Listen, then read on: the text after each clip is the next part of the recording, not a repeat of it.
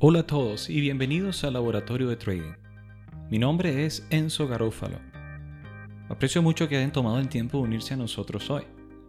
En este podcast hablamos de tips para crear estrategias de inversión en los mercados financieros, tomando en cuenta cómo proteger tu capital mientras utilizas herramientas más avanzadas a tu alcance. El día de hoy vamos a estar hablando acerca de los instrumentos financieros, que a mí me gusta llamarlo la materia prima del trader o el operador en el mercado. Y me parece que es lo primero que debemos atender porque muchas veces en el deseo de entrar en el mundo del trading, eh, nos vamos a, un mercado que es el primero que conseguimos y no entendemos que esa decisión de dónde operar es vital. Es vital para que nuestra estrategia tenga éxito. Por lo tanto, no es una cosa que podemos hacer a la suerte, o lo primero que, que encontramos. Por ponerles un ejemplo. Cuando yo me inicié con el trading, eh, lo primero a lo que tuve contacto, lo que tuve acceso, fue a las criptomonedas. En ese momento estaba muy de moda eh, Binance y otras exchanges de criptomonedas. Así que uno de frente empezó a tratar de hacer operaciones en el mercado con, con estos exchanges o eh, bolsas. Sin embargo, con el pasar del tiempo me di cuenta de que esa no era necesariamente la mejor opción. En el caso del el exchange de criptomonedas, había bastante volatilidad, pero quizás la capacidad de recuperación del mercado, cosas de las que vamos a hablar, o por ejemplo la liquidez del mercado, eran factores que no estaba tomando en cuenta y que son vitales como trader tomarlos en cuenta. Entonces eso es lo que vamos a hablar hoy, cómo escoger un buen instrumento.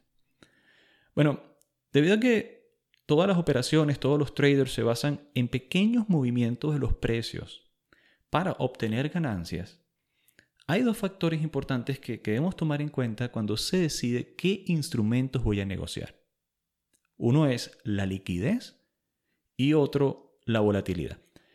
¿Son los únicos dos factores? No, pero desde mi punto de vista son dos de los más importantes. Así que vamos a revisarlos poco a poco. ¿Qué queremos decir con liquidez? Bueno, miren, la liquidez describe la capacidad de ejecutar órdenes en el mercado. Y la verdad podríamos decirlo en términos simples, es lo fácil o difícil que nos resulta meter un contrato de compra-venta en el mercado. Cuando hay poca liquidez, uno puede introducir una orden de compra o de venta en el mercado y esta tarda en ejecutarse, porque no hay personas del otro lado, si yo estoy comprando no hay personas vendiendo, si estoy vendiendo no hay personas comprando, que puedan hacer que se ejecute esa operación. Claro, más adelante vamos a ver que existe algo llamado brokers o o mercados intermedios o hacedores de mercado que pueden garantizarnos hasta cierto grado que siempre hay una contraparte. Pero aún así, mientras más líquido por naturaleza sea nuestro mercado, menos va a representar para nosotros en costos la operación. ¿Y por qué digo que puede representar un costo? Porque supongamos que yo quiero hacer una operación a la hora X del día e introduzco una orden de compra. Pero como no hay alguien en la contraparte, el precio empieza a fluctuar. Y mi orden todavía está en espera para tratar de, conseguir a alguien que, que la compre. Pero mientras eso ocurre, porque no hay liquidez, el precio cambió. Y cuando yo termino en verdad de ejecutar mi orden, ya no está en el precio que yo quería. No si lo hice con una ejecución al mercado. Después vamos a hablar de los tipos de orden. Entonces la cuestión es que eso se voltea en mi contra, puede voltearse contra mí porque puede hacer que termine comprando algo a un precio que no era el deseable y no tengo ganancia. De hecho, puedo tener pérdidas por ello. Entonces, aquí vemos que el factor de la liquidez, qué tan fácil puedo introducir órdenes de compra o venta en el mercado y que no tarde mucho tiempo en ejecutarse, eso es un factor vital para escoger dónde vamos a hacer nuestro trading. ¿Cuál es el segundo factor? Bueno, el segundo factor es la volatilidad. Y la volatilidad es cuánto cambia el precio y qué tan rápido lo hace. Porque recordemos nuevamente que los traders, operadores, se basan en movimientos de los precios para obtener ganancias. Y puede ser en ambos sentidos. En, el podcast inicial, en el episodio anterior, nosotros hablamos acerca de comprar barato, vender caro. Y en eso se basa el trading. Pero, ¿saben? También podemos hacerlo al contrario, o sea, vender caro y comprar barato. La cuestión es que esos cambios de precio es lo que hacen que nosotros ganemos dinero cuando podemos hasta cierto grado predecirlos. Y la rapidez con que lo hace hace que podamos ganar ese, ese dinero por el cambio de precio en poco tiempo. Entonces la volatilidad es algo que podemos manejar. Claro, acá hay que tener cuidado, porque la volatilidad también puede venirse en nuestra contra.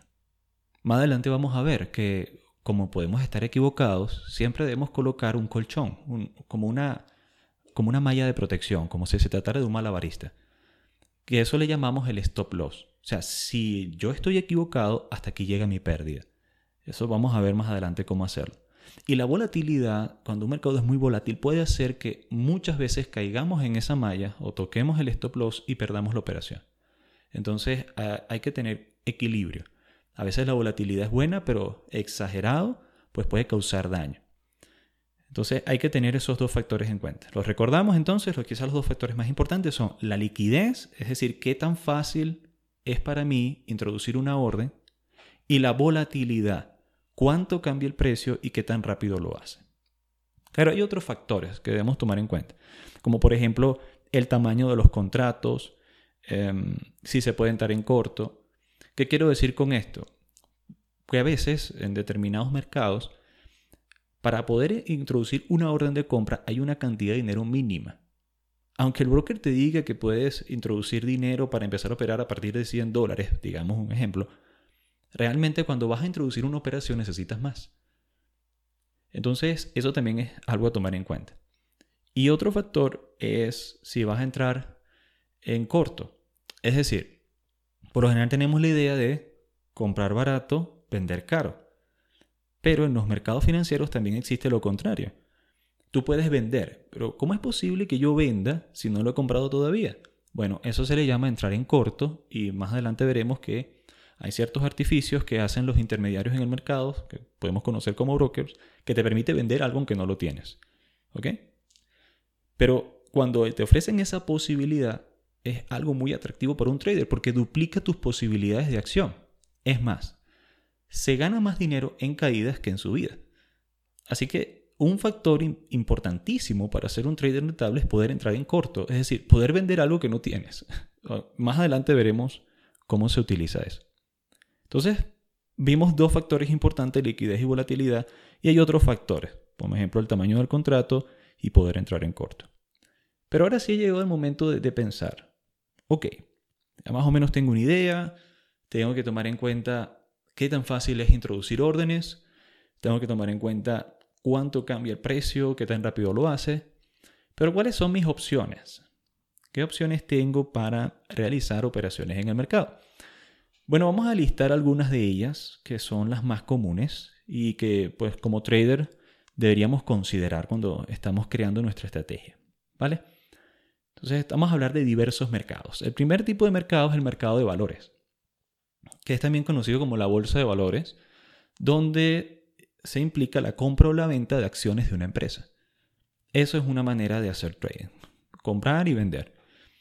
Claro, cuando se hace una inversión acá, sí, sí se puede ganar dinero a corto plazo, pero por lo general lo que la gente hace cuando compra una acción de una empresa es porque cree que esta empresa va a aumentar su valor o las acciones de esta empresa van a aumentar su valor en lo largo del tiempo y por lo tanto les conviene quedarse allí a largo plazo.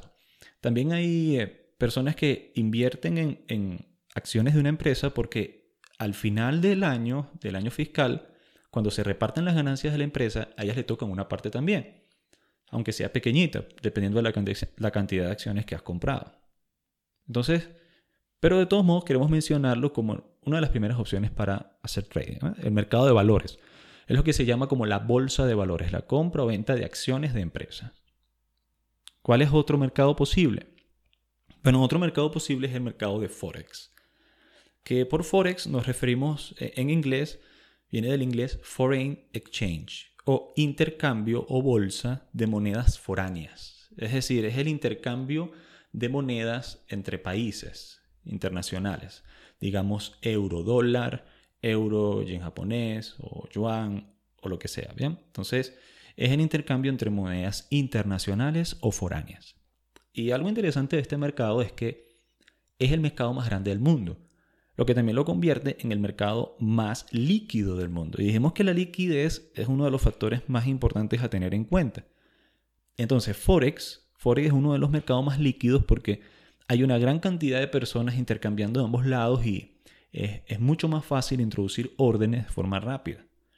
Pero ojo, ojo, eso solamente ocurre para los pares de monedas más conocidos. Y eso es algo que a veces no te dicen cuando entras en Forex.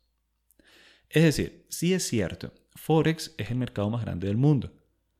Pero no todos los pares de monedas de intercambio tienen liquidez. Por ejemplo, los pares mayores son el intercambio de monedas euro-dólar, euro-yen japonés y así por el estilo. O dólar canadiense. Algunos de los más conocidos, ¿no? Quizás dólar canadiense no es tan conocido, pero son de los más fuertes. Entonces, cuando vamos a otros tipos de monedas, digamos, no sé, por poner una idea, monedas en África, ¿ok? Entonces, sin despreciar eso, pero quizás ese mercado no tenga una paridad tan fuerte porque no hay muchos intercambios en eso. Entonces, no cualquier moneda de Forex es líquida. Debemos quedarnos para ser líquidos en las monedas con mayor volumen de trading, ¿ok? Mayor volumen de intercambio. Eso es un detallito a tomar en cuenta. Claro, también otra cosa a tomar en cuenta.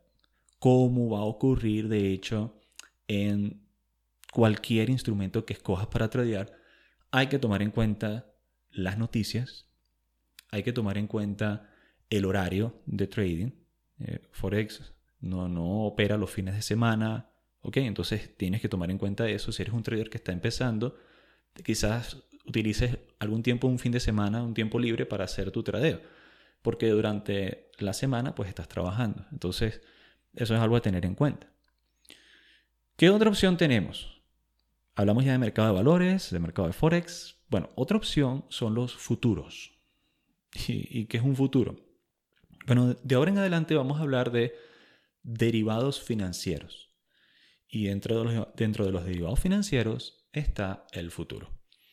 Así que empecemos a definir qué es un derivado financiero porque esto de futuros te lo vas a encontrar por todas partes y si desde el principio no lo has visto, por lo menos has tenido un contacto con él, pues no vas a saber para qué sirve y, y de hecho muchos traders son rentables porque operan sobre futuros. ¿Qué es la opción que tú debes escoger? No necesariamente, pero debes saber qué es, qué es un futuro. ¿Ok? Entonces, ¿qué son los derivados financieros? Los derivados financieros son contratos que se hacen con un bien subyacente. Es decir, un futuro puede tradearse sobre el valor de oro o también sobre el valor de una mazorca de maíz o sobre el valor de colchones. Puede ser cualquier cosa. A eso le llamamos el activo subyacente. El futuro es un contrato que dice que tú entras en un acuerdo legal, sea para comprar o vender un producto a un precio específico en un momento específico. Entonces, eso es un futuro. Yo arreglo con una contraparte que si me comprometo a comprarte o venderte determinado producto a tal fecha en este precio. No importa lo que pase con el precio de aquí hasta allá. Yo me comprometo a comprarlo o venderlo en ese precio en ese momento. ¿Ok? Eso es un futuro. Y la verdad es que e, en su inicio el futuro no fue creado solamente para trading, fue creado para protegerme yo, quizás como sea productor de materia o productor, creador de un producto, o también como comprador de dicho producto. Digamos que yo tengo una heladería, entonces necesito leche, yo puedo hacer un contrato con la persona que vende leche y digo, mira, vamos a olvidarnos del mercado, yo creo que tú me garantices la leche en tal precio, ¿ok? No importa lo que pase, sube o baja el precio, pero tú me la garantizas. Así yo, mi operación no va a depender del mercado, va a depender del arreglo que tengo contigo y voy a poder sacar mejor mis costos, ¿ok? Entonces, en tal fecha, sea que el precio se haya duplicado o haya bajado la mitad, eh, me van a garantizar la leche al precio que estaba contratado. No importa si representa ganancias o pérdidas para otro. Pero en el caso del trader, uno, como uno no quiere el producto subyacente, sea, la mazorca o el oro, uno lo que quiere es ganar por la diferencia de precios. Entonces, una manera de ganar con futuros es cerrando la operación antes de que llegue la, la fecha final. Es decir, entonces uno cierra un poquito antes y uno se va con la diferencia de dinero. Entonces, el futuro da una propiedad sobre el activo subyacente, pero si yo lo cierro un poquito antes, me quedo nada más con la diferencia en dinero y otro que se quede con el producto. Hay otros activos o derivados financieros vas a escucharlos por ahí, mm, vamos a mencionar otro, en las opciones. Entonces, ¿qué es un contrato de opciones? Es parecido al futuro, pero como la misma palabra lo dice, no es obligado. En el caso del futuro, sí o por sí tienes que cerrar el contrato a una fecha límite. Pero en el caso de la opción, yo no, yo no estoy obligado, sino que compro la opción de hacer la operación. Es una transacción potencial. Yo tengo el derecho, pero puedo no ejercerlo, de comprar o vender a determinado precio. ¿Ok? Y, y aunque llegue la fecha de vencimiento, yo puedo no ejercerlo y listo, no lo ejercí. No estoy obligado a ejercer la compra o la venta. Solo que yo pague una prima, para, pagué, digamos, un impuesto, una comisión para poder tener ese derecho. Eso sería lo que yo perdería si no lo ejecuto. Pero esa es la cuestión. La opción no es obligada. Eso es solamente para que te hagas una idea. De todos modos, eh, voy a dejarlo en el link de este podcast. Un artículo donde he tomado definiciones de varios sitios, entre ellos Investopedia, que te recomiendo que leas, donde va a estar en, texto, ¿no? Vas a poder leerlo más detalladamente, pero es algo a tener en cuenta, las, opciones. ¿Cuál es otro derivado financiero muy utilizado? Bueno, mira, lo vas a ver en muchos brokers. Eh, se trata de los CFD, que vienen del inglés Contract for Difference. Eh, traducido significa contrato por diferencias. Es distinto aunque se parece a los futuros, es distinto en el sentido de que en el contrato por diferencias yo no poseo el activo subyacente. No, no tengo derecho sobre el activo subyacente, sea esto lo que hablamos, oro, plata, una mazorca de maíz, X, ¿no? Sino que solamente me baso en mi ganancia en la diferencia de precio de ese activo subyacente. Entonces el contrato por diferencia va siguiendo el precio del activo, pero no me da propiedad sobre él. Solamente hago una especie de apuesta sobre si este precio va a fluctuar y dependiendo de la dirección que haya escogido y cómo termina fluctuando, entonces puedo obtener ganancias o pérdidas de ese activo. Entonces, hay muchos intermediarios en el mercado que nos permiten entrar en el mercado, los brokers, que usan CFDs para operar sobre cualquier cosa. Y al igual que los futuros, puedes operar sobre cualquier cosa. Pero la diferencia es que en contrato por diferencia, uno gana es directamente por el cambio de precio y no tenemos propiedad sobre el activo subyacente. Y este contrato pues, pues se alarga, ¿no? no tiene vencimiento en la mayoría de los casos. ¿ok? Claro, todas esas ventajas se pagan después con ganancias por parte de los intermediarios. ¿ok? Pero ya eso es otro asunto. Y bueno, hay muchas otras opciones, pero me gustaría mencionarte una última que me parece que es vital. Y son los ETF que son los Exchange Traded Funds o fondos cotizados en bolsas en español. ¿Y qué es un ETF? Bueno, es un valor comerciable tradiable que rastrea un índice, una materia prima, bonos, una canasta de activos, lo que sea. ¿Cuál es la principal diferencia con, con, un Exchange Traded Fund o un ETF a los otros instrumentos que hemos visto? Bueno, que el ETF puede no solamente referirse a un solo activo subyacente, sino a varios. Y puede referirse a índices. ¿Ok? También lo hacen los CFDs, pero puede referirse a varios índices, a varios activos, a varias materias primas. Y por eso se le llama fondo. Fondo cotizado en bolsa. O sea, son varios activos metidos en una sola bolsa. Bien. Entonces digamos que hay distintos proveedores de ETF, hay unos que promueven digamos, inversión en materias primas o metales preciosos, donde no solamente estás invirtiendo en oro, sino que el valor total del ETF viene por una fórmula, pero podría decirse en forma simple, es la sumatoria del costo de la plata, más el oro, más el platino, y así por el estilo. ¿Ok? Entonces, cuando tú inviertes en un ETF, tú no estás invirtiendo únicamente en oro o únicamente en plata sino dependiendo de la naturaleza del ETF, cómo está configurado, tú estás invirtiendo en todos los activos que forman parte de, esa bolsa, de ese fondo. De esa manera hay, una cierta cobertura, porque aunque uno caiga, pues quizás los otros no lo hagan. Pero también hay un peligro, porque puede ser que aunque uno suba, todos los demás caigan. Entonces siempre hay un riesgo asociado. Pero la ventaja de los ETF es que se cotizan prácticamente como si se comprara o vendiera acciones en el mercado. Aunque se trata de una serie de fondos, de, activos subyacentes, muchos de ellos se pueden comprar y vender como si fuera una sola acción de una empresa. Y se venden rápidamente a largo plazo. Entonces, esto es algo que es ventajoso para nosotros como traders, porque dependiendo de dónde queramos invertir, cuáles son los mercados que vemos potenciales en crecimiento, cosas así por el estilo, podríamos utilizar un ETF. Bien.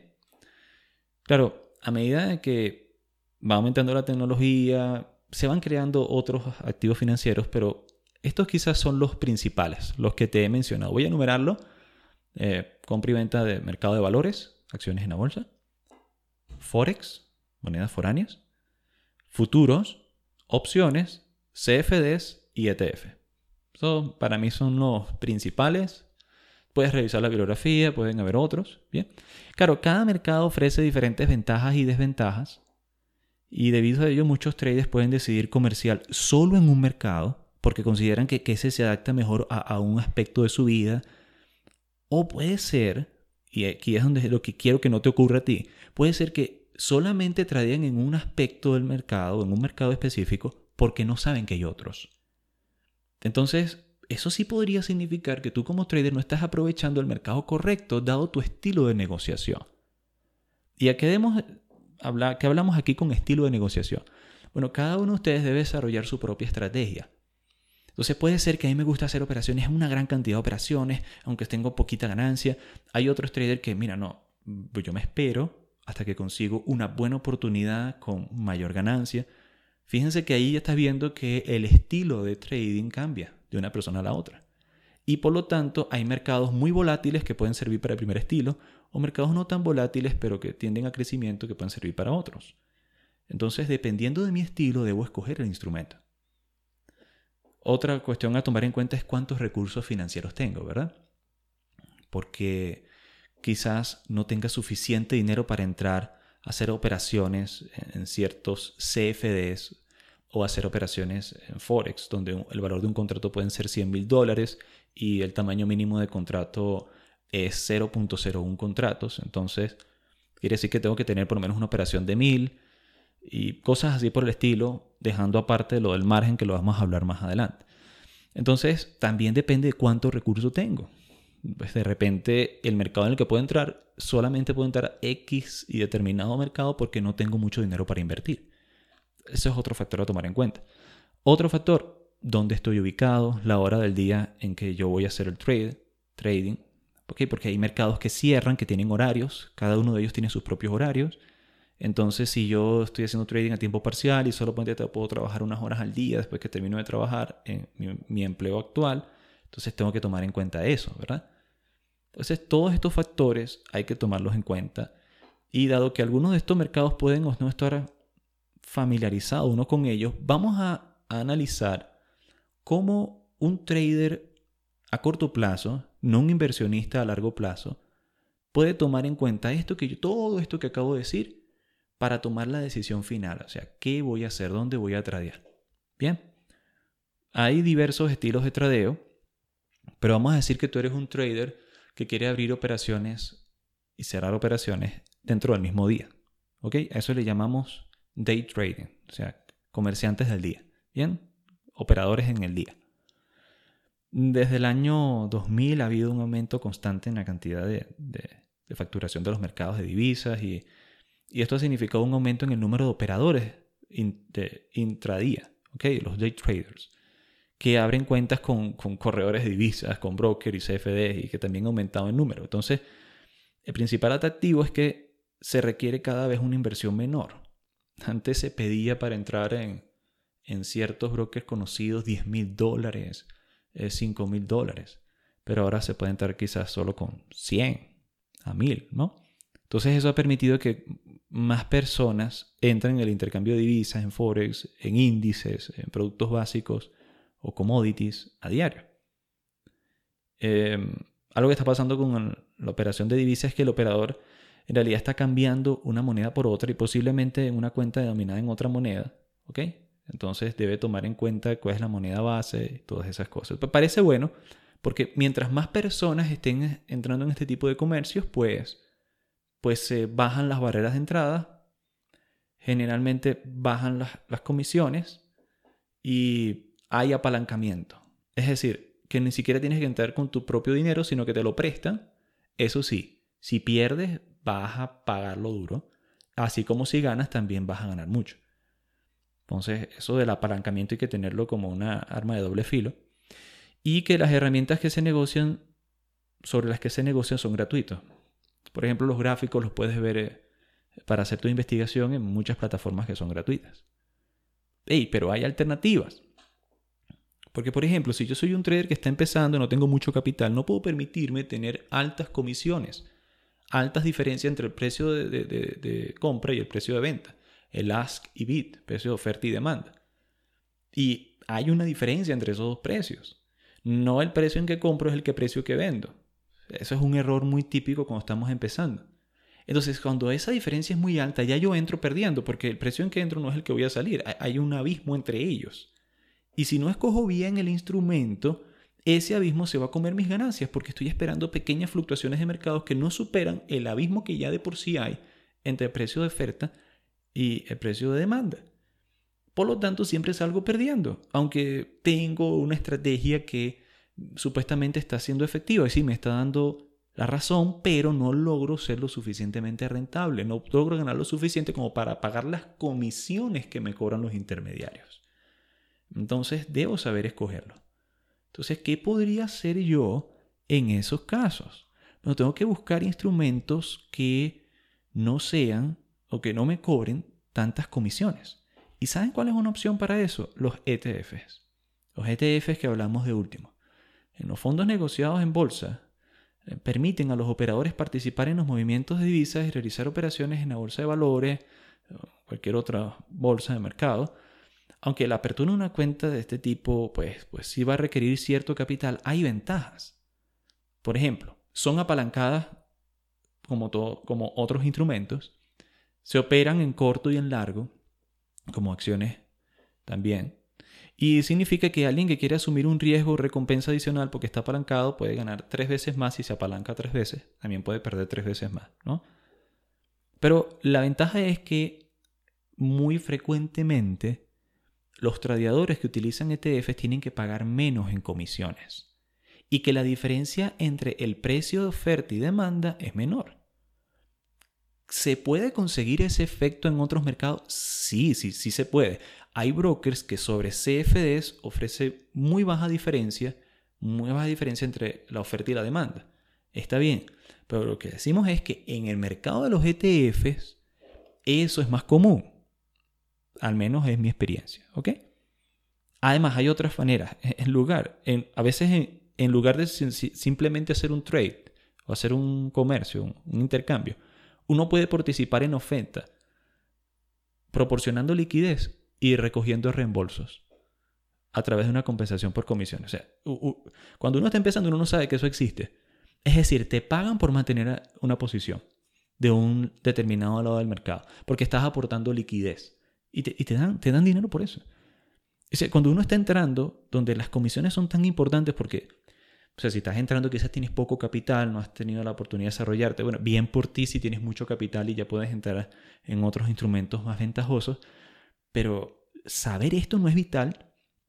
Uno debería conocer estas cosas antes de abrir el primer gráfico. O sea, uno debería tener un, conocimiento de cuáles son los instrumentos y qué decisión final es la que voy a tomar sobre determinado instrumento. Ah, ok, voy a operar acá porque mira, es el que más se ajusta a mis necesidades. Ojo, no quiero decir que con este episodio tú tienes todo lo que necesitas para determinarlo. Pero he querido empezar por acá porque ahora vas a tener un poco más de confianza cuando empieces a revisar a través de, diversas fuentes de información, sea por la web, por bibliografías, por cursos que estés haciendo. Vas a tener un poquito más de entendimiento de que hay opciones y que escoger esas opciones va a depender de ti, pero tienes que hacerlo con criterio. Que porque algo sea muy conocido, como puede ser el boom de las, criptos o el boom de eh, eh, promociones que inundan los brokers de, propaganda en las páginas por internet, aunque sí se vea muy bueno, pero ¿qué vende este broker? O sea, tengo que analizar sobre qué contratos trabajas. ¿Trabajas sobre futuros? ¿Trabajas sobre opciones? ¿Trabajas sobre CFDs? ofreces ETF, entonces ya tienes un poquito más de criterio, ¿vale? Y a medida que vayamos agregando cosas eh, en nuestro podcast, en el laboratorio de trading, pues vas a sentirte cada vez más confiado.